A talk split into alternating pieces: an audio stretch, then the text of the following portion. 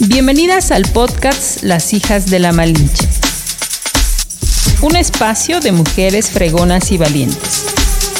Por Marisol Fernández, una producción de revista Momento.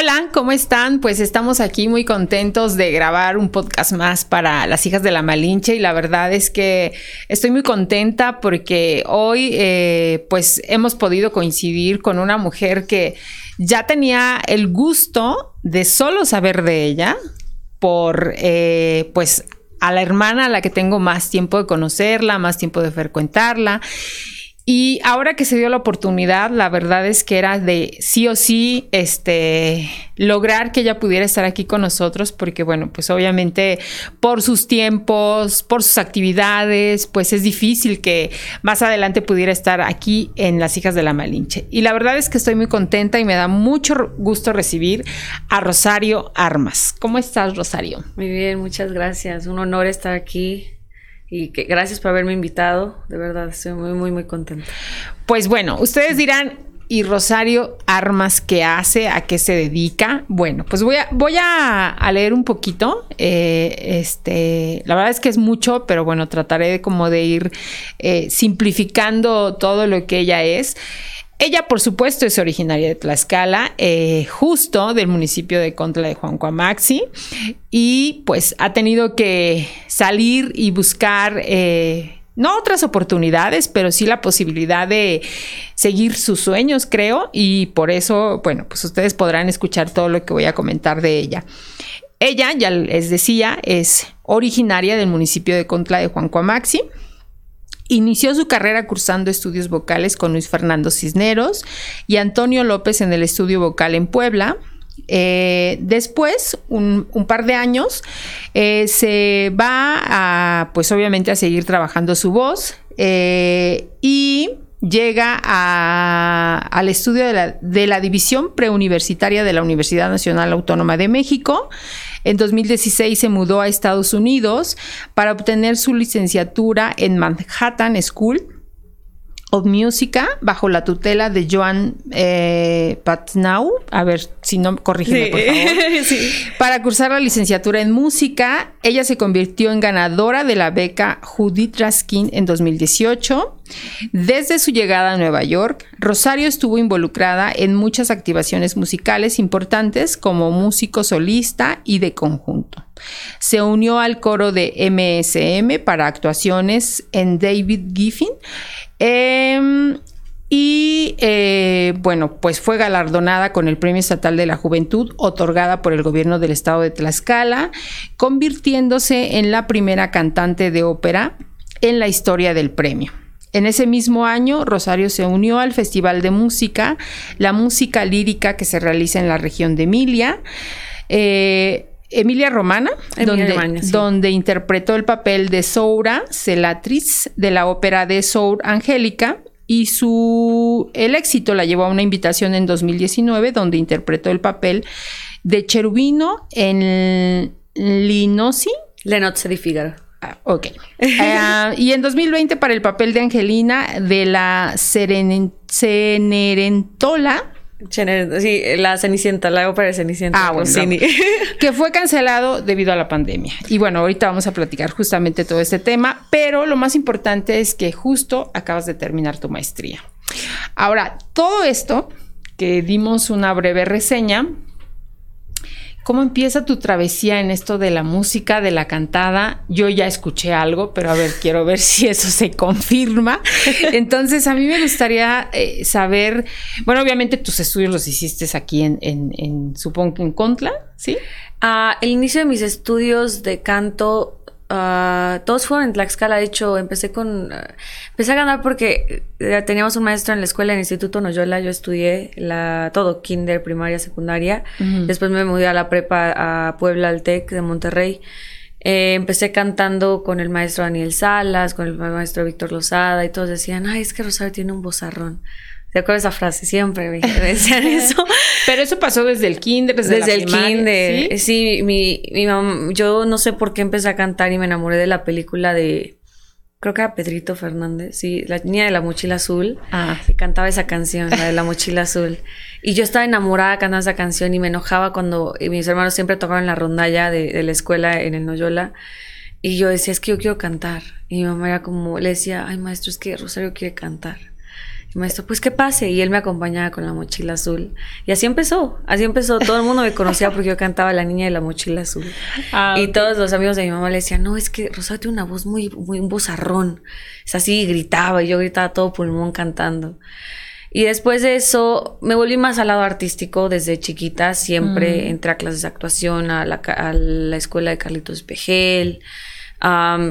Después estaba en las fonomímicas. Siempre fue como el lado muy artístico. Me encantaba bailar, me encantaba actuar. Realmente empecé más actuando que cantando también. Ajá. Muy a la par, pero lo que realmente estudiaba era actuación. Ah, ok. Así fue el inicio de, de como la espinita de querer cantar y ser artista más que nada.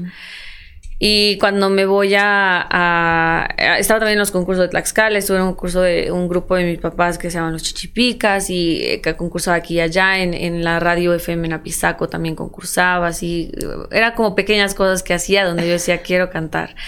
Desafortunadamente no tenía una, una técnica en el canto. Y hay gente que le sale la voz, sí, técnica vocal y tiene el vozarrón que tienen y cantan porque les sale de, natural, es como hablar. Como hay gente que no. Y, y yo cantaba bien, pero tenía obviamente mis efectos al, al cantar, no alcanzaba notas muy altas, me cansaba mucho, me lastimaba la garganta. Y cuando entré a la preparatoria, una amiga me dijo, Rosario, tú tienes que cantar ópera, porque así vas a aprender a cantar. Y yo dije, y yo en ese momento dije, bueno, yo estaba abierta a todo. Yo dije, yo solo quiero cantar, dame lo que quieras, canto ópera, órale. y me mandó, y yo no la había tomado en serio en ese momento. Dije, me esperé como unos dos meses y un día, no sé por qué razón estaba en mi cuarto. Dije, quiero aprender a cantar. Y le llamo a mi amigo y le dije, pásame el número. Me lo pasa. En ese mismo día busco al maestro y, me contacto con él. Mi mamá, en ese momento yo estaba estudiando la prepa, mi mamá nos llevaba a Puebla. Mi mamá estaba preocupada porque mi mamá sabe las historias de gente que te quiere ayudar a tu hija, que, que sea mejor cantante o músico. Y mi mamá dice, bueno, yo te acompaño, vamos juntas. Conocimos al maestro en un restaurante, se presentó, hablamos y empecé clases de canto.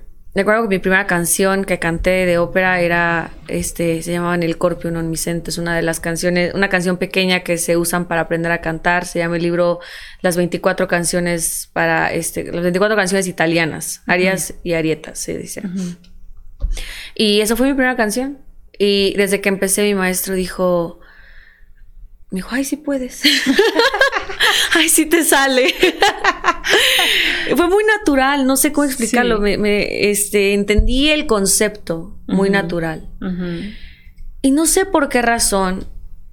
Bueno, sí. Cuando yo, como yo tenía, por eso mencioné que al inicio cuando yo cantaba, hay gente que le sale y hay gente a la que no. Yo tenía el oído, era afinada, me salían cosas, pero no, no era, no sentía libertad al cantar.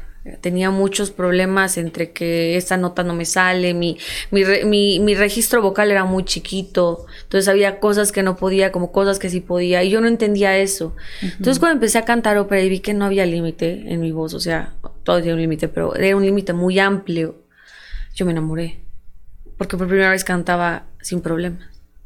Entonces, eso fue realmente lo que a mí me hizo quedarme en la ópera, que sentía una libertad al cantar vocal que no había sentido desde pequeña y esa era como mi, mi obsesión, yo quería cantar. O sea, yo quería cantar, cantar, cantar, cantar, cantar. Y, y pues empecé a, a- a ir a clases y más clases y más clases y mi mamá en algún momento como empecé a ser un poquito más rebelde. Un día me encontré unos cigarros en la bolsa, no eran míos, pero no me creyó. Entonces mi mamá dijo, "Ah, Rosario, te voy a meter a más clases de canto. Entonces empezó a, empecé a ir dos veces a la semana, una vez a la semana me mandaba a veces tres veces a la semana a cantar. Como castigo para ella, para mí era mejor. Pero como castigo porque había encontrado cigarros en la bolsa. y, y empecé a cantar mucho más. Después, cuando me estaba graduando de la prepa, ah, bueno, el hecho de que empezara a cantar más se volvió más serio en mi cabeza el cantar ópera, mucho más serio. Ya era como, ya no era una opción, ya era como, no fui a mi, a mi, a, a mi viaje de graduación porque no quería dejar de cantar. porque no podía dejar una semana pasar. Yo no viajaba con mis papás, mis papás este, viajaban a veces que querían irse a Cancún o algo, yo no iba porque quería cantar, tenía que cantar, tenía presentaciones y en ese momento mi mamá también encontró una escuela de teatro porque yo amo actuar, me encantaba actuar, me encanta todavía. Y yo dije, mamá, si quiero regresar a clases de actuación, quiero hacer esto. Y mi mamá era como, encontró un día en, un, en, un, en una plaza eh, M&M Studio de Patricia Reyes Espíndola. Y me dijo, bueno, te llevo. Y ahí entré a las clases de actuación. Mi mamá siempre ha estado ahí, como que me sigue en mi locura. No entiende, pero la sigue y la sigue con todo el corazón. Realmente la razón por la que eh, empecé, al menos, sí ha sido mi mamá ahí como ya te llevo a esto y me, y me iba a recoger a la, a, la, prepa, me llevaba a comer algo, íbamos a clases de actuación, y luego íbamos a clases de canto, y luego íbamos a clases de, de, piano, eh, porque luego ya cuando me empecé a meter más en el mundo de la ópera me di cuenta que pues cuesta a veces un poquito más por ser uh, no de un país donde proviene esa música, no es parte de mis, de mis inicios creciendo. Hay veces que la gente las obtiene porque creció escuchando esa música o, creció oyendo a su mamá tocando o haciendo esto. Yo no tenía esos principios. Yo, Ni esa referencia. No, y nadie de mi familia realmente es músico, nadie. Entonces, sí, se vuelve un poquito más difícil porque la música, aunque suena, o sea, la razón por la que una canción te mueve es porque tiene una base y una profundidad mucho más grande de la que nos imaginamos. El entender el estilo, el entender uh, la forma, el idioma, cómo se tocaba en esa época, porque, no sé, hablando de, compositores, ¿por qué Mozart hace esto? ¿Por qué Rossini hace esto? ¿Por qué Puccini hace esto? ¿Qué vivimos en la época? ¿Qué pasó en la época? Cosas que yo no tenía, bases que yo no entendía. Entonces, yo empecé a darme cuenta que también saber tocar piano es parte de la parte de saber música, entender cómo, por qué todo el acompañamiento es así, qué está queriendo decir el compositor, qué te está dando el compositor. Yo le dije a mi mamá que pues necesitaba empezar a aprender cosas, entonces me metí a clases, de, me metí a clases de alemán, clases de, todo. Mi mamá decía, es que, es que estás loca, o sea, yo dice, quieres hacer todo. Y también por ahí me metí a clases de cocina. no sé por qué. Quería que, cuando, cuando salí de la prepa, uh, como unos seis meses antes de salir de la prepa, todo el mundo estaba que vamos a estudiar, que vas a estudiar. Y yo dije, es que yo quiero cantar. Yo quiero ser cantante de ópera.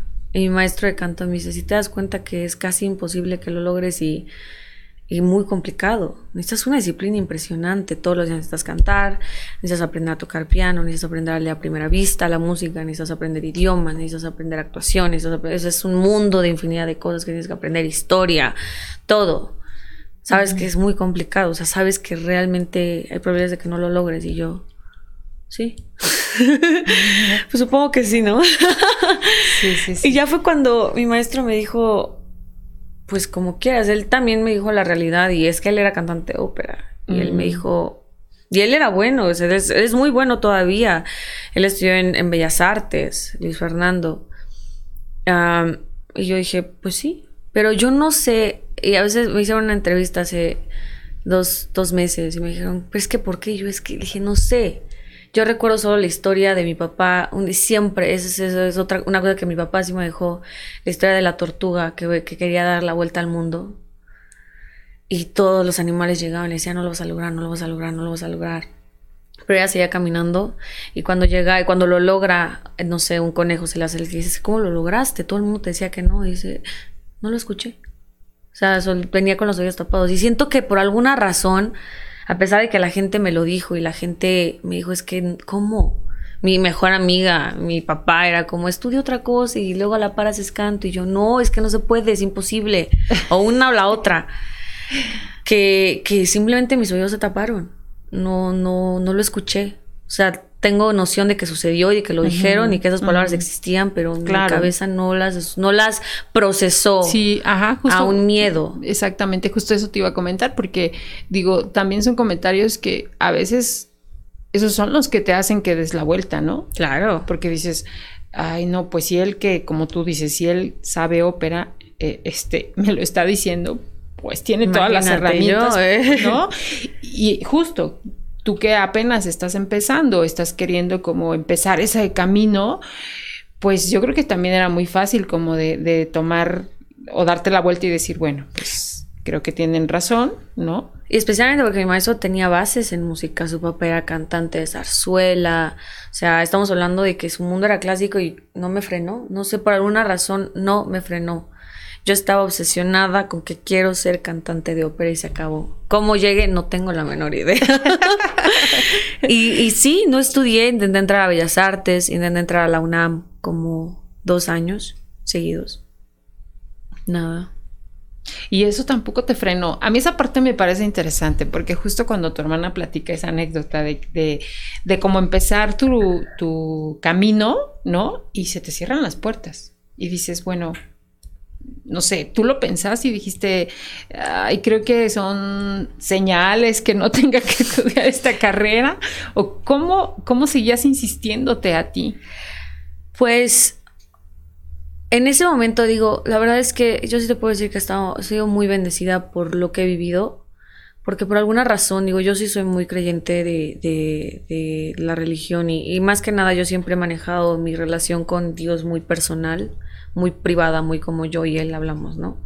No a la, a la forma que mi familia quiere, pero muy así soy yo, me encanta meditar, toda esa parte. Y la razón por la que me gusta es porque la vida me, dio la oportunidad de que cuando eh, tomé la decisión de ser cantante de ópera, al mismo tiempo entré a clases de actuación con una persona que, que sí me ayudó como a ser un poco más filosófica en esas ideas. Él me decía como el problema no es entrar, el problema es mantenerte. Me dijo, yo sé que vas a entrar, pero no, no ese no es el conflicto conflicto nunca ha sido entrar a algo, el conflicto es sostenerte, es este, ahora sí que es una, es una carrera de aguante, como dirían. sí, sí, sí. ¿Qué tanto aguantas? ¿Qué tanto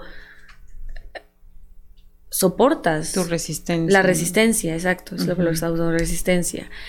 Y, y cuando eso pasó, había, había muchas ideas en esa época de mi vida, digo, todavía existen, pero donde había frases que se me quedaban muy marcadas y como que mi cabeza se sentía muy filosófica y decía, así va a ser. Como que así, por ejemplo, escuchaba una, una, una de este, una plática que dio Will Smith en unos premios y él decía, no tengas plan A, B, C, D, solo el plan A. Porque no te va a distraer, los B, C, D te distraen del A. Porque siempre vas a sentir que hay un o sea, dicen por ahí, siente el miedo. Cuando sientes el miedo, tu cuerpo reacciona. Tu cuerpo dice, lo voy a lograr. ¿Por qué? Porque no hay otra salida. Y lo mismo cuando yo cuando mi mamá decía, es que ya, ya va un año y no logras nada.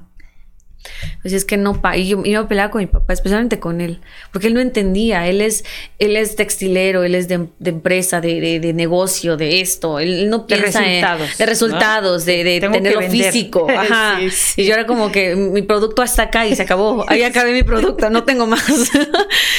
y, y me recuerdo que mi papá me decía, es que Rosario, dícate otra cosa, no sé, haz eso también, pero yo decía, no, pa, es que solo hay plan A. Y yo era bien filosófica, decía, solo hay plan A, no hay plan B. Me dice, pero Rosario tiene un plan B por si la... Digo, no, pa, no. Y me peleaba con él, decía, no existe el plan B, no existe. Se acabó. Es plan A y eso es todo.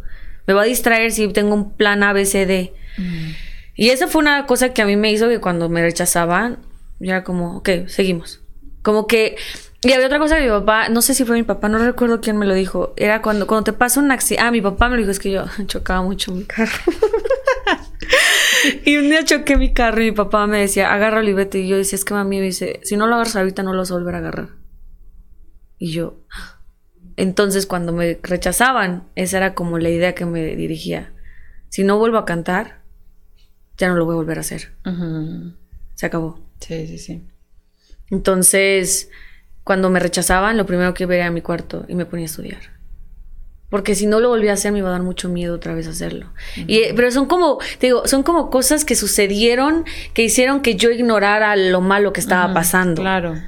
Porque si yo me ponía así, me rechazaron. Yo tuve muchos amigos cuando entré a la UNAM, es que me rechazaron de la cátedra. O sea, porque cuando terminas el propedéutico tienes que hacer un examen para entrar a licenciatura. O sea, no solamente acá en propedéutico, tienes que seguir, volver a hacer un examen y entrar a la UNAM esta vez oficialmente ya.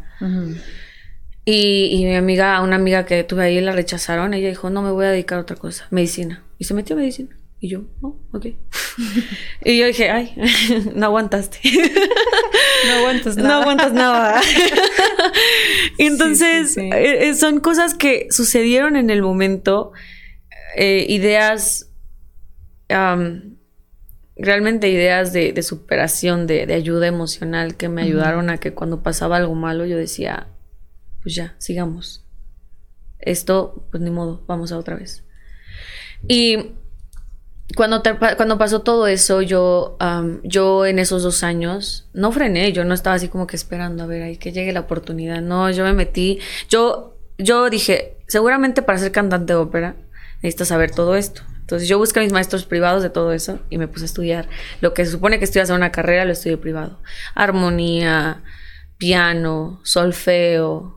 Eh, estudiaba también italiano privado, alemán con mi hermana. Ah, canto, obviamente, todos los días iba a cantar. Entonces, yo me armé mi propio semestre, todos los años, todos los semestres me armé mi propio semestre. Y actuación, obviamente, eso nunca faltaba. Y la actuación empezó a formar una gran parte de mi vida, porque ya estaba estudiando actuación, no como de teatro musical o algo así. Yo estudiaba actuación ya seria, metodologías de actuación, Strasberg, Meisner, Stella Adler, todo ese tipo de como ya técnicas reales. Y me enamoré dije, ah, yo quiero ser actriz. Ahora quería ser actriz. y entonces mi maestro de canto me dijo, a ver, Rosario, porque yo estaba empezando a desvelarme mucho, porque hacíamos ensayos muy tarde en la noche, terminamos como a la una de la mañana. Me decía, a ver, Rosario, o cantas o actúas. Y yo, ay, no, otra vez. y la verdad es que me gusta actuar, pero el canto siempre va a ser lo que hizo que todo empezara Prioridad. en el arte. Entonces, y me empezó a gustar las óperas, hacer ópera. Es muy cercano cómo debes actuar en una ópera. Actualmente ya lo, hago más de esa manera. Y a cantar al mismo tiempo. Necesitas una técnica actoral, quieras o no. Hay muchas cosas que están pasando ahorita en esta época donde ves la ópera y solo es acerca de la voz y es aburrido. Por eso a la gente no le gusta la ópera, es muy aburrido. Pero apenas tuve una experiencia donde hice querubino, otra vez, por segunda vez en la escuela, donde estudiaba y fue tanto un éxito porque actoralmente era muy gracioso lo que estaba haciendo todo y tenía los cues y esto y dije, ay, funcionaron mis años de actuación. Entonces fue cuando decidí solamente canto. Entré a la Universidad de Nueva York a un curso de verano porque yo quería irme. Vi que México no me estaba, no estaba funcionando yo acá.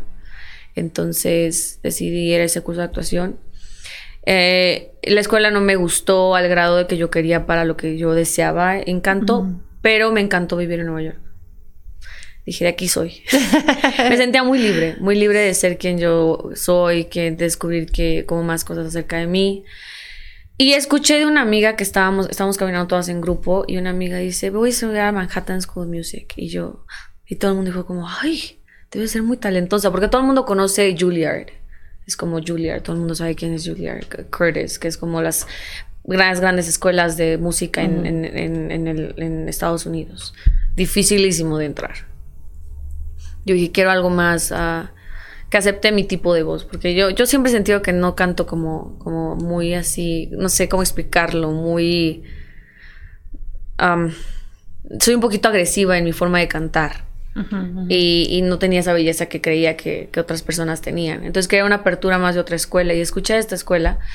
Y cuando entré a la UNAM, ah, no voy a negarlo, me decepcioné un poco del sistema. Y dije, no, esto no es para mí.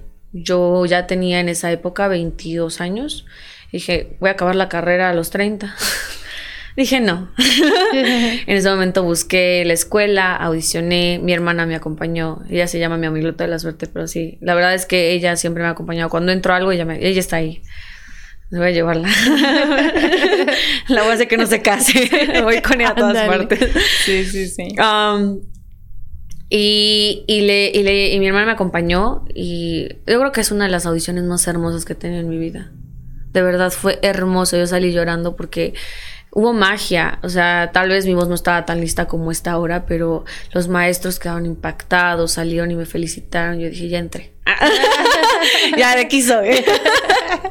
con permiso. Y les con permiso ya, ya entré. y fue, fue muy bella, fue una de las mejores audiciones que he en mi vida.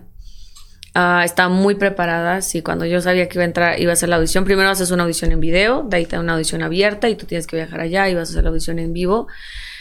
Yo todos los días. Me estaba estudiando todavía en la UNAM, reduje mi cantidad de materias y solo iba de, de domingo a, a martes, miércoles más o menos, y miércoles a- al domingo de nuevo yo estaba todos los días en clase, preparando el repertorio que iba a cantar, pianista, esto, el otro, preparando todo al 100 lo que iba a cantar. Bueno, es lo mismo, son cosas que yo no sabía que se hacen así, pero por alguna razón mi cabeza reaccionaba a hacerlas. Sí fue la decisión correcta lo que tomé de llevar el repertorio realmente estudiado a un nivel donde no había forma de fallar. Esa era la decisión correcta. No sabía cómo llegué a esa decisión, pero llegué a esa decisión y, y- y así sucedió.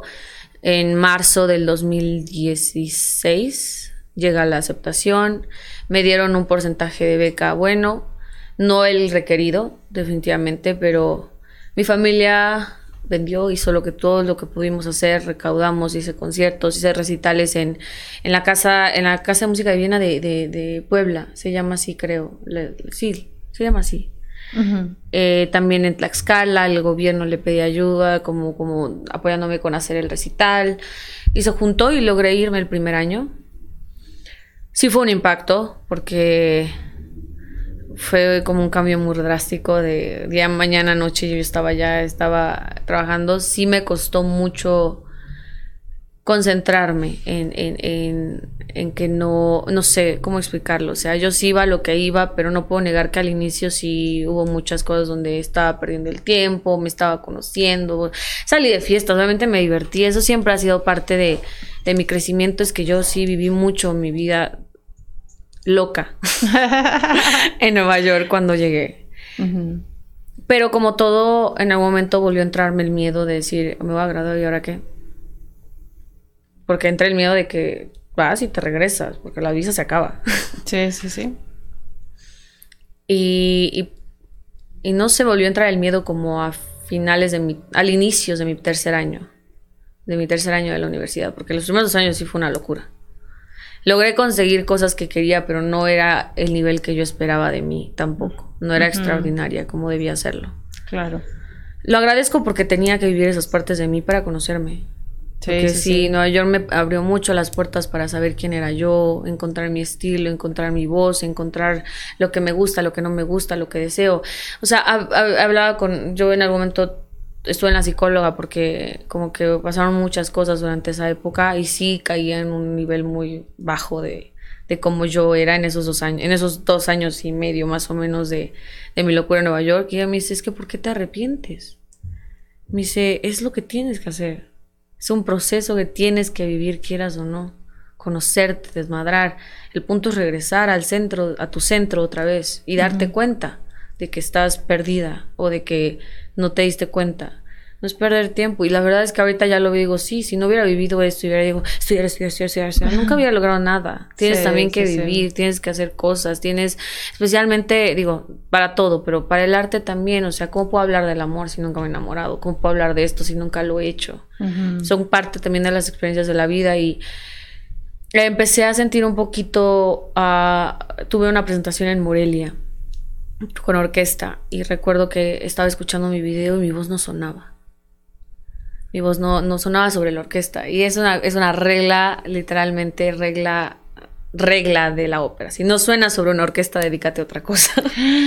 Porque tienes que sonar sobre la re- sobre- Nosotros no usamos micrófono. Actualmente hay cantantes que usan micrófono, pero porque la ópera ha cambiado mucho y no sé, la persona seguramente es hermosa y la quieren y tiene una buena voz, pero no suena sobre la orquesta. Pero es totalmente en contra de lo que es la ópera usar un micrófono. Tienes que sonar sobre una orquesta, quieras o no quieras, se acabó. ¿Y qué sentiste? Ay, sentí horrible. fue, esa fue la decisión por la cual dije, algo no está bien, no estás poniendo atención a tu carrera, no es la razón por la que viniste. Entonces, sí me entró un miedo otra vez. Y me empecé a juntar, de nuevo, la vida me puso gente en mi camino que hizo que yo me volviera a enfocar. La verdad, el equipo, el equipo, porque es mi equipo de trabajo con el que trabajo en todo. Música, ah, estilo, eh, este, técnica vocal, llegó a mi vida, poco a poco. Una persona especial, mi, mi, mi coach, el que actualmente sigue siendo mi coach. Ah, mi coach vocal, Juan José, se llama Juan José Lázaro, peruano, peruano o ruso. Tiene una rara combinación rara el niño. y él llegó a mi vida y él, y él me enfocó mucho más. Me dijo, es que eres buena, pero, pero pues nada más así. Eres buena, o sea, como, no más. Es muy crudo. Él es muy crudo. Y la, cru- la realidad también es muy cruda cuando ya lo ves. Me dice, pero no vas a lograrlo si no mejoras. O sea, te vas a quedar en que suenas bonito y se acabó, pero no es suficiente. Y yo me enojaba con él, nos peleábamos y eh, me reaba con él. No, sí, no, sí soy buena. Y cuando ya escuché mi audio en la orquesta, dije, ¡Ah! madres, no sueno. En ese momento él, él, ya me había recomendado ir con un maestro búlgaro que se llama Belendín, que actualmente es mi mentor total. O sea, él, gracias a él estoy donde estoy, gracias a él no destrocé mi carrera y gracias a él, literalmente gracias a él, he hecho los últimos, lo único, lo último que todo mi currículum es en los últimos dos años de la licenciatura. De aquí para allá, de dos, del último año y medio de la licenciatura a la maestría, todo eso lo logré gracias a él. Antes de él no tenía realmente nada. O sea, estudiaba, logré conseguir más beca por, porque me, logré meterme en la escuela suficientemente bien y hubo argumentos para que me dieran más beca y era lo suficientemente buena para hacerlo, pero no extraordinaria. ¿Y qué fue lo que te impactó de este mentor? Pues la técnica vocal era totalmente diferente. Y yo me negaba a aprender de él, porque decían, no, es que, es que él iba en contra de todo lo que aprendíamos en la escuela como técnica vocal, que la cara, que la, que la técnica, que la resonancia, que la, ¿cómo le llaman? La, la, la máscara y que no sé qué, no, él era como eso, ah, la basura, vamos a empezar de nuevo. Y por eso, y me dijo, vamos a empezar acá, y él, el primer día sacó mi voz así, explotó mi voz. No es algo que él sabe hacer, yo ya aprendí a hacerlo más porque ya llevo tres años con, tres años y medio con él. Pero en el primer año, en mi último año del tercer año de la, universidad, empecé a estudiar con él. y me cambió totalmente mi vida. Me fui a Europa a hacer mi última presentación, el del querubino. Regreso, sigo estudiando con él. Mi último año de la universidad fue cuando dije, a ver, maestría no hay dinero para eso. Así que a ver qué haces. Ah, eh, hay un año que te regala la escuela que se llama año de OPT, que es como una, una visa para trabajar, pero solo te puedes dedicar a lo que estudiaste. Mm. Música y se acabó. O te regresas a México. Y fue en donde entró el miedo, de nuevo el miedo. Eh, y mi maestro me preparó mucho en el verano para poder regresar a la escuela. Todo lo que no hice en cuatro años, lo tuve que hacer en un año. En, audicioné a todas las óperas de la escuela, entré a todas las óperas de la escuela, todo el mundo sabía quién era y fue como que pasó, fue la noche y la mañana, literalmente. Empezó un poquito en el último año de mi, el, el tercer año de mi, de la universidad, pero en el último fue cuando fue como, dejé de tomar, empecé a hacer ejercicio. Uh, todo cambió, empecé a enfocarme, trabajaba, hacía esto, me iba a esta ópera. Yo regresaba en la madrugada a mi casa, me bañaba y a las nueve de la mañana me gustaba la escuela. Era la última, la primera entrada y la última en salir de la escuela. Estaba en esto, estaba en el otro, metía acá, vaciaba allá, todo el mundo sabía. ¿Por qué? Porque todas las escuelas, especialmente los conservatorios de música, no, es hacer, no les importa si sacas 10 en tus materias de teoría. Ellos no les importa eso, no les importa. Lo que tienes que sacar A, o sea, o 10, es en tus, en tus jurados, en cómo cantas, en los resultados que estás trayendo a la escuela. Es lo único que les importa. Entonces, cuando yo me di cuenta que, que no tenía nada para argumentar mi maestría, y necesitas conocerte, necesitas la escuela, necesitas saber quién eres, necesitas verte, la directora de, en la que en ese momento era directora de, de ópera de teatro, el, teatro, la ópera de teatro de, de, la maestría, ella tenía que saber quién eres. Ella era la que tenía que quererte. Claro. Entonces en ese momento me metí a su ópera, hice esto, el otro, todo el mundo decía, es que tu voz ha cambiado tanto. Y yo, obviamente en secreto, mi, mi, mi maestra de canto en la escuela es Joan, la que mencionaste hace rato. Uh, pero esa es mi maestra de canto en la escuela. Yo tenía mi maestro privado por fuera. Yo tenía que mejorar y, y eso es básicamente ilegal y como, no ilegal, pero se lo toman muy a pecho. Porque no, eres, eres, eh, tienes que ser de, es algo muy de arte, de que no te comparten y no te... decía, y yo en el momento decía, si se entera, pues ni modo, es mi vida, ella ya vivió la suya, yo tengo que vivir la mía, es mi carrera y no voy a dejar de hacer lo que tengo que hacer por... Mm. Nunca le falta el respeto, siempre hemos, hasta ahora tenemos una buena relación, nunca, no sé si enterado, no sé si lo sabe, pero yo con ella también aprendí, solo no lo que necesitaba aprender en ese momento. No diga que con ella no aprendía lo que tenía, o sea, con ella aprendí lo que tengo que aprender y seguía trabajando con ella y había cosas que entendía con ella, pero lo que mi maestro me enseñaba lo que yo necesitaba en ese momento, que era una técnica resistente que pudiera cantar y proyectar mi voz a todo lo que daba sin necesidad de usar nada. Y ya en ese último año audicioné tuve casi el mejor, la mejor audición de, de en ese año. Salí con, como con el nivel más alto. Y eso hizo que me dieran una beca completa. Entera. Yo o sea, en esa época yo tenía como casi beca completa. Pero no era beca completa. En la maestría fue cuando entré y fue como beca completa.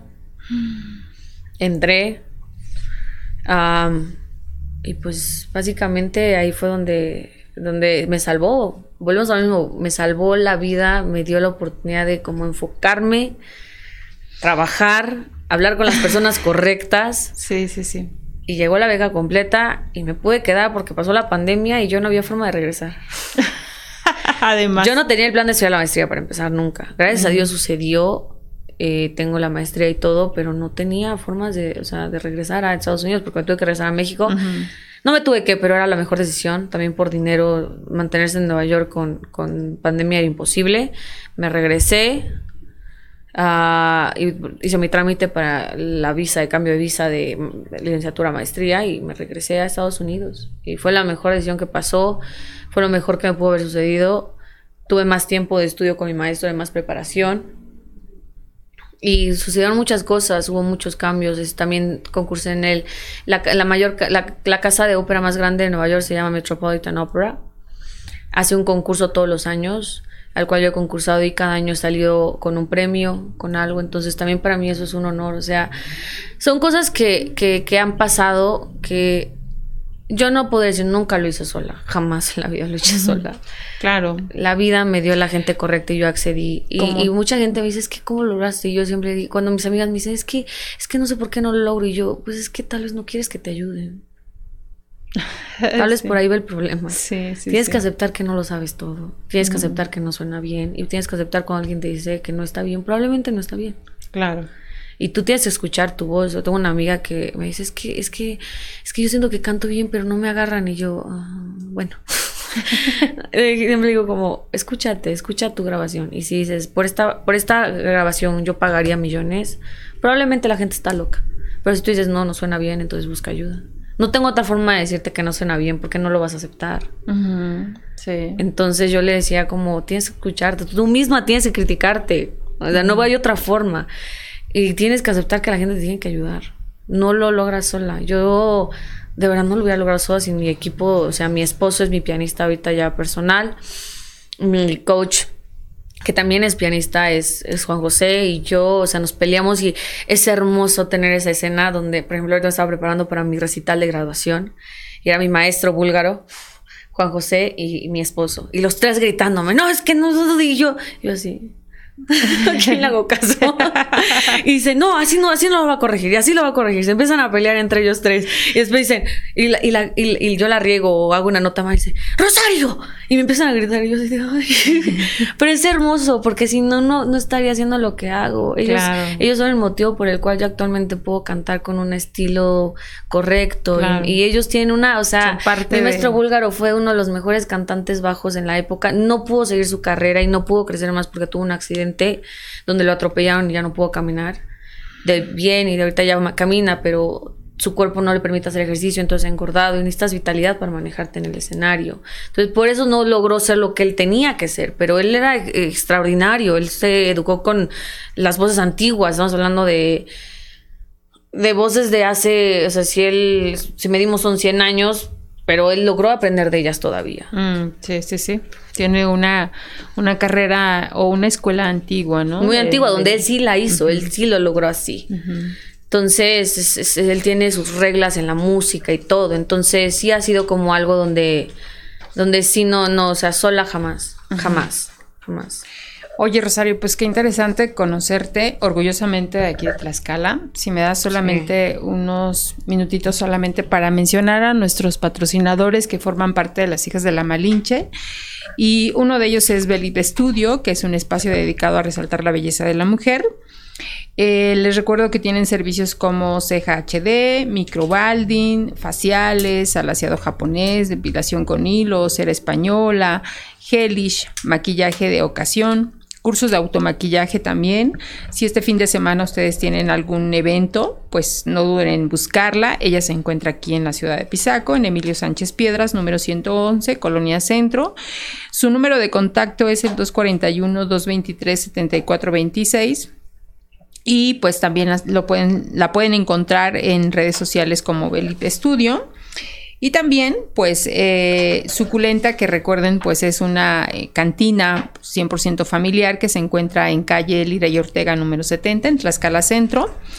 Ahí, bueno, pues ustedes pueden eh, asistir a partir de la una de la tarde. el concepto es que por cada bebida que ustedes vayan escogiendo, les llevan una botana cada semana cambian las botanas y eh, lo importante es comentarles que es una cantina 100% familiar con botanas muy mexicanas. Eh, y pues otro de nuestros patrocinadores es ProEdge Suero Hidratante que repara y humecta la piel de forma instantánea, hidrata profundidad, rellena y reduce las líneas de expresión al usarlo diariamente. Y pues su fórmula estratégicamente es para brindar todos los beneficios en un mismo producto. Ya les decía yo que esta chica es eh, orgullosamente también tlaxcalteca quien hace este producto y quien próximamente estará aquí en Las Hijas de la Malinche para platicarnos pues toda esta travesía de, su producto, pero también de lo que a ella se dedica también. Y pueden seguirla en eh, Facebook e Instagram como arroba proech-skincare, donde encontrarán los puntos de venta. Pues bien, vamos a regresar, Rosario.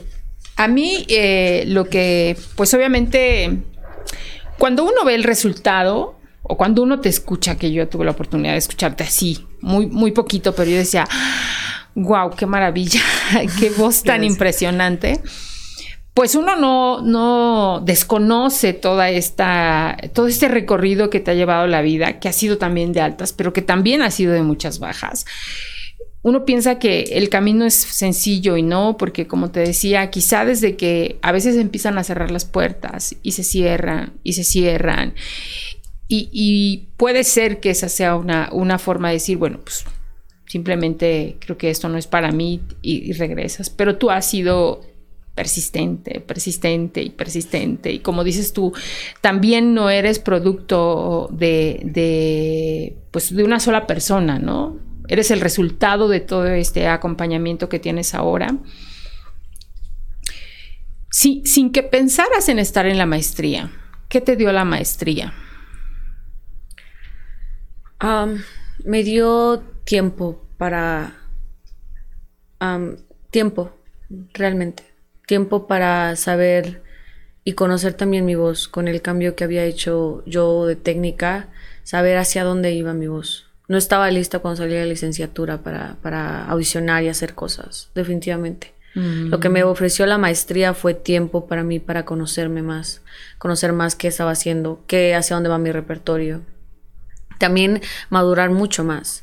Estamos hablando de que yo cambié mi vida mucho en mi último año de la licenciatura. Yo tenía que adaptarme más a qué tipo de persona, hacia dónde quería estar. La seriedad de cómo iba a tomar más mi carrera también me ayudó a que, a que ese, esos dos años me ayudó a tomar más serio el camino, eh, adaptarme a, lo nuevo que estaba realizando con mi voz. O sea, fue más que nada tiempo lo que me dio para, profesionalizarme más en lo que estaba haciendo. En, en, este nuevo camino que estaba descubriendo en mi voz. Porque mi voz es como, es como una persona. O sea, yo he cambiado con ella. Empezó de una manera, ahorita es otra, ahorita el próximo año va a ser otra. Y he tenido que ir adaptándome, escucharla. Es como si tuviera una personalidad, mi voz. Mm. ¿Qué le gusta, qué no le gusta? ¿Qué puedo comer, qué no puedo comer? ¿Cómo reacciona? Hay gente, por ejemplo, que no necesita vocalizar para cantar. Yo sí. Pero no me hace menos ni más. Simplemente mi voz lo necesita. Escucharla, tratarla bien, aprender a cuidarla. ¿Cómo la cuidas? Primero que nada es tomando mucha agua cosa que a mí no me gusta. Ah, no tomando alcohol, a mí sí me afecta mucho, me mucho, mucho, me reseca demasiado. Durmiendo mucho, lo cual eso sí lo disfruto demasiado. Tengo que dormir al menos ocho horas para reaccionar, como para que la voz aguante. Y más que nada, la técnica que me dio mi maestro y que me sigue dando es me, ha hecho poder cantar hasta seis horas diarias, lo cual en canto nunca es tan posible. Siempre a la hora, dos horas ya estás ah, hablando así, te doy la voz. Y también escucharle, decirle ya, mi voz dice, cállate, ya. Sí aguanto, pero tampoco es para tanto. y escucharla y sentirla y ¿sabes algo? Cuando me, cuando en el segundo, en mis años de maestría, como tenía la vega completa, la escuela te usa más. Te explota, o sea, es como, ah, esto, esto, y a mí me encanta, pero te explota más. eh, y por consiguiente yo necesitaba tener también como conciencia, decir, ok, ya canté seis horas, estoy hablando sin problema, pero mi voz puede tener, puede empezar a crear, no nódulos, pero por ejemplo me, he dado faringitis por exceso de estar hable y hable, cantando, cantando, cantando. Entonces eh, dije, en la noche cuando acababa mis ensayos, me callaba, no hablaba hasta el día siguiente para relajarla. Eh, ese tipo de cosas. También la presión de saber aprender música, de que un día me decían, necesitas esto, te necesito para la próxima semana para esto, la siguiente para esto. Ese tipo de nivel profesional, gracias a la beca que tenía y gracias al nivel que tenía, era como yo aprender a organizarme, decir, ok, tengo esto, tengo esto, tengo esto, tengo esto, tengo esto, y más aparte la escuela me invitó a cantar a esto, entonces tengo que preparar todo eso. Ese tipo de organización, decir que voy a aprender primero, cómo me lo aprendo, que aprenderme las cosas más rápido, saber más, usar el método correcto para aprenderme todo así de ya, ya, ya, vamos, siguiente, siguiente, siguiente. Sí, eso también. Eso es lo que me dio la maestría. Y también me enseñó a cuidar mi voz, como, como te digo, o sea, cuidados van de dormir bien, comer sanamente, no comer tanto chile. Cuando tengo presentaciones y ya que ya viene la época, dejo de tomar un mes antes. Me refiero, no porque sea alcohólica, sino porque de que en, en, un viernes me he hecho algo. Yo tengo la creencia de cuando voy a tener una presentación, como energéticamente necesito estar preparada, para mí, por cómo aprendí a actuar y los métodos que me enseñaba mi maestro, tomar te baja la energía, no logras depurar el alcohol tan fácil. Entonces, eh, también yo lo he notado, cuando tomaba y, me ponía un poquito mareada, como que al día siguiente estás como así. No sé, como que no reaccionas.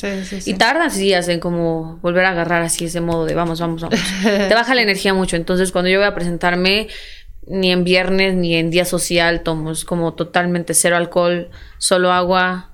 E intento empezar a alimentarme bien de, no comer chile, de no comer otras cositas. Y ya estoy muy cerca, entonces definitivamente no chile, no grasa, solamente algo. Pues para dar un gran producto, porque sí, obviamente es la garganta. O sea, y en las noches si tienes reflujo te la quemas y levantas y hablando así y todo ese tipo de cosas. Entonces sí son cuidados que ya, porque hago más cosas, necesito tenerlas, quiera o no. Taparme, salir de una presentación y cubrirme la garganta, todo ese tipo, cubrirme acá el músculo, todo ese tipo de cosas. Y eso me ayudó el tener más actividades, más cosas, más razones para cantar. Y también esos dos años, tiempo, lo que me dio. Tiempo para reubicarme. bueno, y el término justamente, como yo te decía antes de, de empezar justamente la entrevista contigo, eh, eres un mezzosoprano, ¿no? Mm, ¿Por qué? Porque mi color de voz es, ah, lo comparo con algo que podríamos entender más, es eh, si las voces las dividimos por los instrumentos de cuerda en mujer, en el, el área de mujer que son soprano, mezzosoprano, contralto. Así se ven las tres voces. Ya entre cada una hay que si soprano lírica, que soprano lírica ligera, que si soprano dramática, que soprano espinto. Eso ya es otra historia. Eso ya es más como, más como en, en, un, gabinete más pequeño. Pero digamos que nos vamos a los básicos. Soprano es como un violín, muy agudo, muy finito, se ve como una tirita de aire. Mezzo soprano es como un cello, un poquito con más cuerpo, más gordo. Y la contralto es como un bajo Mm, totalmente gordo el instrumento, suenas como, o sea, no puedes llegar hasta como más masculinamente. Así es como se ven las voces. Mi voz es más como un cello, pesa un poquito más porque es más grande. Entonces, mi, mi, cuando yo canto una, una, una área o las piezas que a mí me tocan por mi tipo de voz, no son tan, tan agudas, sí hago agudos, pero no me mantengo en el área agudo, no me mantengo en el registro alto, me mantengo en el registro medio alto, medio bajo, medio alto, como que voy así. Y la soprano se mantiene todo el tiempo allá arriba. Eso es simplemente lo que define mi tipo de voz. Cada quien tiene su tipo de personajes, cada quien, todas, todos los, todas las voces tienen sus especificaciones en qué puedes cantar y qué no. Yo no puedo cantar, no sé, la pieza más famosa, Caro Nome, esa no la voy a cantar, o eh, eh, no, no es para mi voz. Pero yo sí puedo cantar Carmen, como La Banera, como Seguirilla, ese tipo de cosas, porque Carmen es para mi tipo de voz. Pero es por eso que soy mezzo soprano. El color es lo que lo define, eso es todo. Ok. Y obviamente que pues esta particularidad que tiene tu voz, pues también ayuda también supongo a las audiciones que haces, ¿no? Eh, de hecho sí, porque ahí vas a encontrar más sopranos en un mundo que sopranos. Es una voz un poquitito más difícil de encontrar y buenas. Entonces mi competencia cuando venimos a que si voy a audicionar a un personaje es un poquito más pequeño que el de una soprano. Las sopranos todas somos, todas, muchas más mujeres pueden ser sopranos a lo que son sopranos. Claro. Y contrato es aún mucho más difícil de encontrar. Entonces sí me ayuda un poco porque es una voz más complicada. También, por ejemplo, en lo de la beca, depende mucho tu tipo de voz. O sea, entre las sopranos, es, si tienes beca completa, seguramente eres extraordinaria porque hay muchas sopranos. Es la voz que menos necesitan encontrar porque ah, alzas una piedra y encuentras 20 mil. Ah, sí, sí, sí. Eh, en Mezzo, por lo mismo como yo soy Mezzo, tuve una ligera más facilidad de encontrar beca, por lo mismo, porque es más complicada de encontrar. Un poquito, no es tanto. Contralto definitivamente es la más complicada. Pero mezzo soprano, especialmente que sea una buena mezzo soprano, que suene en sus bajos, que suene toda esa parte, sí es un poquito más complicado, sí. Oye, Rosario, y bueno, obviamente tú te regresas a, a Nueva York otra vez. ¿Qué sigue para ti? ¿Qué viene? Pues, como te estaba comentando, estoy muy feliz de que me acabo de graduar y hay mucha gente, muchos cantantes, mucha gente que estudia música que sale y es como que pausa total. No hay audiciones, no hay ofertas de trabajo, no hay esto. Gracias a Dios yo me gradué y gracias de nuevo a la gente con la que he convivido encontré una persona, bueno, es lo mismo, eso es algo que también le digo a mis amigas, jamás menosprecies quien te escucha. Jamás. Gracias a ellos obtienes cosas. Y yo conocí a una persona que se llama Meche, que es como una, es, eh, una crítica de ópera, tiene su propia como sección en el internet donde critica ópera. Es muy más como hobby para ella, le encanta la ópera, le encantan los músicos. Y gracias a eso yo tenemos una muy, muy buena relación. De hecho, ya fue a, a mi recital de canto y fue a criticarlo y le dio una gran este, crítica, le encantó. Eh, y yo convivo mucho con ella. Y ella me dijo un día como, oye, eh, alguien está buscando una cantante para una ópera nueva que se llama Juana y te promoví. O sea, yo, yo te ofrecí, yo siento que tú, o sea, yo les dije que tú lo puedes hacer extraordinariamente. Y yo, ok. Me llamaron, audicioné y me dice, sí, queremos que seas la cover. Cover es como la persona que, si a la, la que ya está haciendo el personaje le pasa algo o se enferma, entro yo directamente a salvar el, show. Es básicamente así es como funciona. sí, sí, sí. Audicioné y me dijo, sí, está bien, este, me encantó, vamos a hacerlo. Me dio la, la música, he estado estudiándola desde hace tres meses porque no es una ópera donde puedas escuchar algo, hacer referencia a algo, es totalmente nueva la ópera. Entonces me empecé a estudiar y, tengo esa fortuna de que ahorita regresando a Nueva York, yo pedí una semana de vacaciones, pero regresando a Nueva York regreso a ensayos, a estar ahí, a practicar. De hecho, y tengo un recital en el 18 y tengo, tuve un recital, dos recitales de hecho en Guadalajara hace un mes, más o menos pasó. Entonces, tengo realmente la fortuna de decir que sí estoy todavía trabajando en esto. O sea, ahorita que acaba este proyecto empiezan audiciones y ahí sigue el siguiente paso, ver dónde me van agarrando, qué voy haciendo, más local, puedo irme a otro estado de Estados Unidos, por el momento no puedo salir, entonces voy a aplicar nada más a cosas estadounidenses. Y eso es todo. O sea, realmente lo que sigue para mí es audicionar. Gracias a Dios sí tengo la oportunidad de ahorita hacer una ópera, especialmente una ópera mexicana. No escrita por una mexicana, pero eh, el tema es de, como te había comentado, Sor Juan Inés de la Cruz. Uh y la, compositora se llama Carla Lucero, pero no es mexicana, según yo, es colombiana. Sí, si no estoy mal, es, es, de otra parte, pero no es mexicana. Pero la, la, ópera está preciosa, de verdad, una cosa, una cosa divina lo que hizo ella. Eh, y pues estoy muy feliz de que estoy haciendo eso. O sea, realmente yo dije, es que ya quiero hacer otra cosa. Y vi otra gente, veo otros amigos que tienen otro nivel, tal vez hasta más grande que el mío, y están haciendo otras cosas muchísimo más. Pero yo soy así de, no estoy mal, estoy haciendo una ópera y me están pagando por hacerlo. O sea, por primera vez puedo decir me están pagando por hacerlo. Cosa que nos ganan de ópera, la verdad, por lo mismo de que es muy difícil es muy caro hacer una ópera. Estamos hablando de la orquesta, los, los trajes, la gente, el coro, esto. Pagarle a todo el mundo es carísimo. Todo hacer una ópera en general es caro. Y por esa razón hay veces que hacen cursos de verano y pagas porque estás en una ópera. Digo, si audicionas, pero pagas para que te lo hagan y lo tengas en tu currículum. Por primera vez en mi vida puedo decir, ya no estoy pagando. me están pagando a mí por hacerlo. Entonces para mí ese ya es realmente un, un honor. Y es algo que, que, quiero mantener y por eso estoy, ahorita lo que viene son audiciones realmente. Y terminar esta ópera y el recital que tengo y tengo otro en septiembre, a finales de septiembre, para una, una, les gusta hacer eh, este recitales eh, en una comunidad rusa y me escucharon porque mi, mi, maestro es búlgaro, entonces supongo que tiene una buena relación con la comunidad rusa y me invitaron a hacer otro recital en septiembre y tengo ese también en septiembre y otro en octubre en una iglesia en, Nueva York que se llama St. John the Divine, que es otro recital que también voy a hacer ahí. Y de ahí ya audicionar y buscar otra oportunidad de ópera para seguir trabajando. Sí, es lo que sigue. Pues si tienes trabajo. Eh, sí, gracias a Dios sí. Sí, gracias a Dios sí, es lo más importante. Sí. Ay, qué bueno, Rosario. Pues como siempre, el tiempo se nos agota, pero no queremos dejar de hacer las preguntas de nuestras cartas. Entonces, no sé si este, quieres tomar alguna, la que tú decidas, y me la pasas para que te vayamos haciendo las preguntas. Vale. Muy bien. Dice, ¿qué te gustaría mejorar de ti?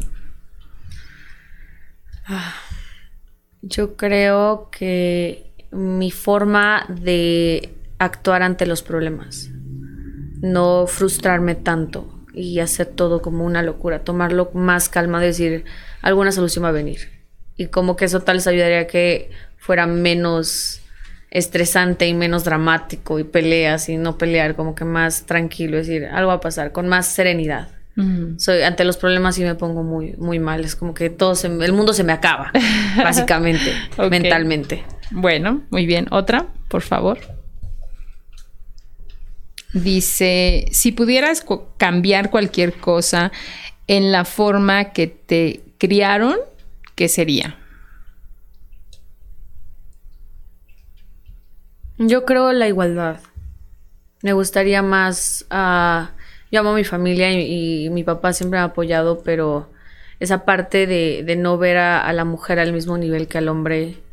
Y me pasa a veces con mi esposo que mis papás es como, yo tengo una relación con mi esposo muy del lado donde él tiene que apoyar mis decisiones como, como mujer y como profesionista, donde no es que yo voy a seguirlo, yo le voy a servir la comida, o yo no, no, no, no, dije, los dos hacemos, tú trabajas, yo trabajo, los dos somos artistas, él viaja, yo viajo, y encontrar un punto medio y tal vez si yo tuviera la apertura mental para pensar que una pareja no tiene que estar todo el tiempo uno al lado del otro, vigilándolo, desconfianza, o esto me hubiera gustado más porque no estaría ahorita trabajando en, eso mentalmente, porque obviamente una cosa es que yo quiera hacerlo y otra cosa es lo que, con lo que he vivido toda mi vida, viéndolo directamente. Yo creo que un poco más de igualdad ante la mujer y el hombre, en que el hombre no tiene que ser el primero en servicio, o el hombre no es la cabeza de la casa. Somos iguales. Eso me hubiera gustado mucho más. Sí. Muy bien. Otra. Coincidimos totalmente. Bueno, dice, ¿cuál crees que es la mejor forma de resolver nuestras diferencias o conflictos? Dicen por ahí, nosotros los, nosotros, o sea, yo no veo al, al en, conflictos en qué, en igualdad de género o en qué? Yo creo que se refiere más bien a los conflictos que pudiéramos tener como, como seres humanos, ¿no? O sea, yo creo que la, em, yo creo que empatía y comprensión, más que nada saber que nunca sabes lo que la otra persona está pasando por, no sabes por qué razón te saludó o no sabes por qué razón está enojada, no tomándolo personal y mejor aceptando como no quiere hablar ahorita, no quiere hacer esto ahorita, dejarlo ir, no presionar a quiero saber por qué me odias, por qué me haces, por qué me dices, como mientras no mientras no hables conmigo y me digas que fue mi culpa, no tomarlo como que es mi culpa y dejarte ir dejarte hacer las cosas que quieras. Es tu decisión, es tu vida. Cada quien tiene su vida. Yo tengo la mía, esa es mi decisión. Respetando más que nada las diferencias, porque, la, porque es, es más importante. Muy bien, pues una última, Rosario. Yo creo que está. Ok. Dice, ¿qué es lo que más te gusta de tu cuerpo? Ah, ay. Yo creo que mi altura. ¿Sí? Sí, está lo que solía odiar, es como un odio, un odio-amor ahí. Porque mi altura realmente es lo que me ha conflictuado mucho a, que me consigan cantante ópera. Especialmente porque te ha dicho, es que la mezzosoprano hace roles de hombre. Imagínate a mí con una mujer así. es como que, ay, véngase. Um, eh, pero es algo que me ha hecho crecer más.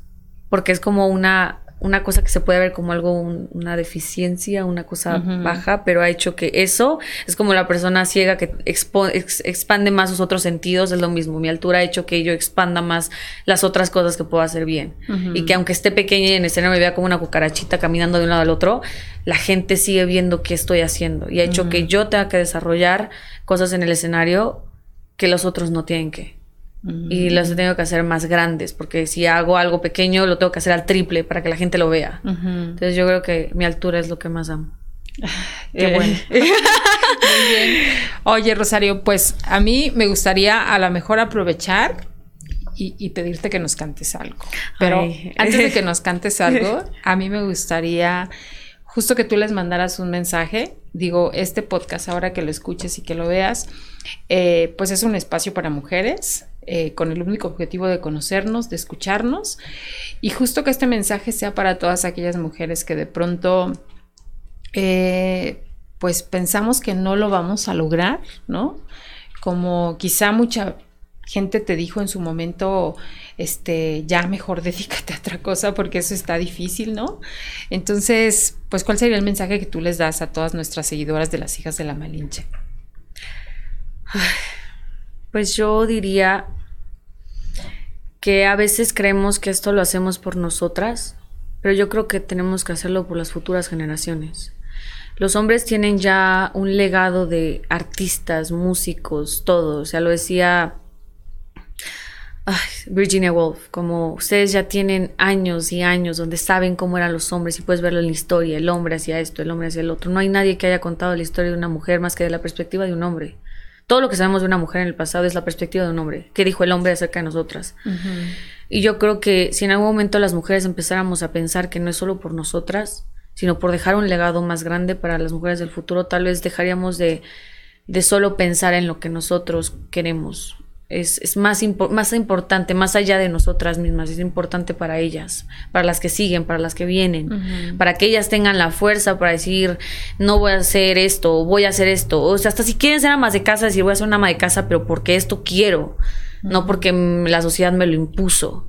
Y la única forma de hacerlo es que nosotras como mujeres empecemos a crear un legado a ellas, mostrarles, esta es una forma de vida. ¿No te gusta? Ahí hay otro ejemplo de mujer, de ejemplo de forma de vida. ¿No te gusta esa? Ahí hay otro ejemplo. Pero tenemos que ser nosotras el ejemplo a ellas. Yo creo que es lo más importante. Porque no hay otra forma. Yo la verdad es que sí me he confrontado mucho a esas cosas, que si tu esposo esto, que si tu esposo el otro. Él no piensa así, gracias a Dios, pero mi familia piensa así. Sí. Mi familia, mi papá me acaba de decir como él es el hombre de la casa y yo, ¿eso qué significa? y yo lo acepto y le dije, papá, yo respeto tu mentalidad, yo respeto dónde vienes, yo respeto eso, no es mi manera de ser. Y le dije, un día habla con mi esposo, pregúntale el que piensa. Yo no me fui de acá para ir a sostener a mi esposo.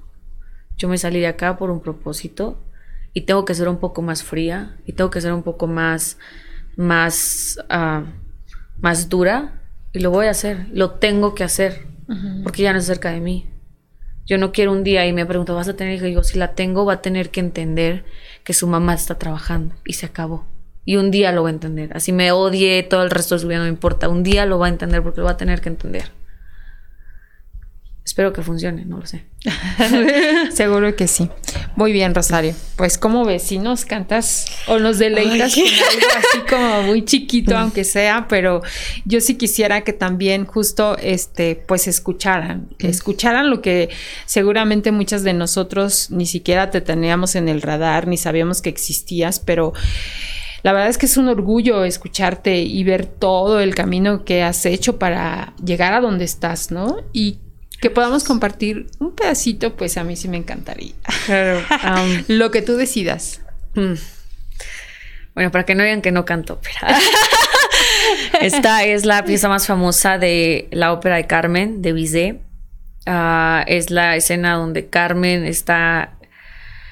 Um, es la presentación de Carmen, es la primera vez que la ves en el escenario. Se llama El amor es como un ave. Ella es una prostituta que básicamente es la mujer más hermosa entre todas ellas. Y está hablando ahorita de, está intentando conquistar a don José y está diciendo el amor es como un ave, pero ya encontré a mi ave y empieza a coquetear con él cantando esta canción. Y va más o menos así.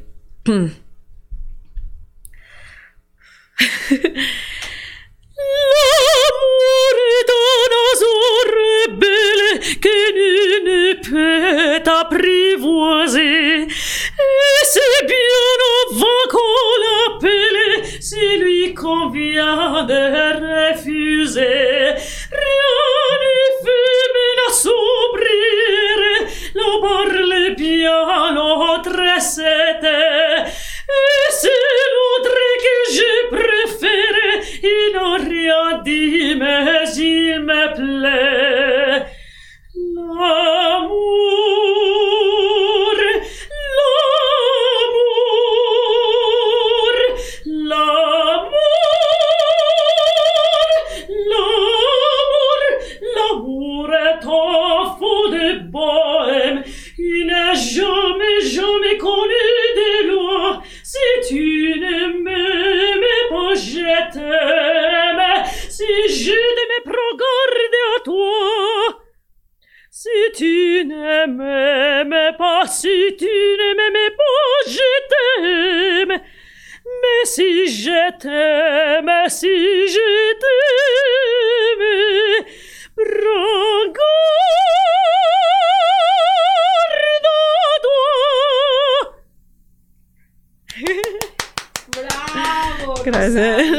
Híjole, qué orgullo. Eh, pues orgullosamente Tlaxcalteca, orgullosamente, orgullosamente contra de Juan Coabaxi, orgullosamente mujer, Rosario. La verdad es que, mujer. híjole. Es un placer haberte conocido un poco más. Eh, la verdad es que creo que tú eres un ejemplo de la perseverancia, de que todo lo podemos lograr si es que realmente no lo proponemos. Obviamente que en el camino nos vamos a encontrar muchos tropiezos y muchos obstáculos, pero la verdad, eh, gracias por aceptar la invitación. Gracias por invitarme. Porque Gracias. sé que tu agenda también está muy apretada y que te regresas muy rápido a Estados Unidos, pero ojalá que la próxima vez sea para vernos en un foro más padre, en donde podamos escucharte más gente. No, claro que sí, ese es mi plan. Cuando regrese quiero hacer algo en, en, de nuevo en el teatro. Ay, a ver ojalá. cómo conecto otra vez. Ojalá. Y Ojalá si no, vayamos, sí. vayamos generándolo para hacerlo, porque Claro la verdad sí. es que eh, vale la pena este, pues escucharte, yo insisto. Obviamente este no es el foro adecuado para escucharte, pero pero nos dejas y nos das una, eh, pues vaya, mm, lo que eres, ¿no? A lo que te dedicas y la verdad es que qué alegría que est- hayas estado No, con nosotros. muchas gracias, de verdad. eh, y espero que. Espero. No, nunca me ha gustado. no, me, no quiero sentir como que.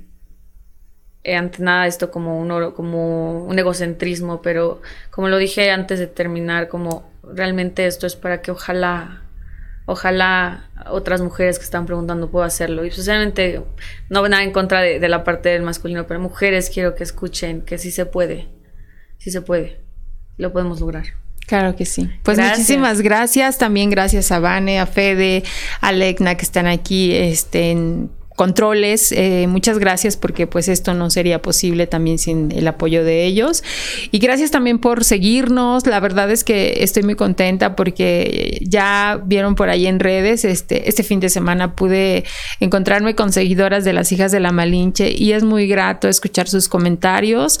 Justo este es el objetivo de este espacio, de poder escucharnos, de poder saber que en alguna parte de este mundo, de este estado, habemos mujeres que estamos también con muchas dificultades, pero que aquí estamos para hacer esta red y apoyarnos y seguir adelante. Ha sido muy grato de verdad escucharlas y un saludo a todas ustedes, a las que me encontré y a las que pudieron decir, yo he escuchado las hijas de la Malinche, de verdad, muy grato. Muchísimas gracias y nos saludamos en el próximo podcast, Las hijas de la Malinche, espacio para mujeres fregonas y valientes. Bienvenidas al podcast Las hijas de la Malinche. Un espacio de mujeres fregonas y valientes. Por Marisol Fernández, una producción de revista Momento.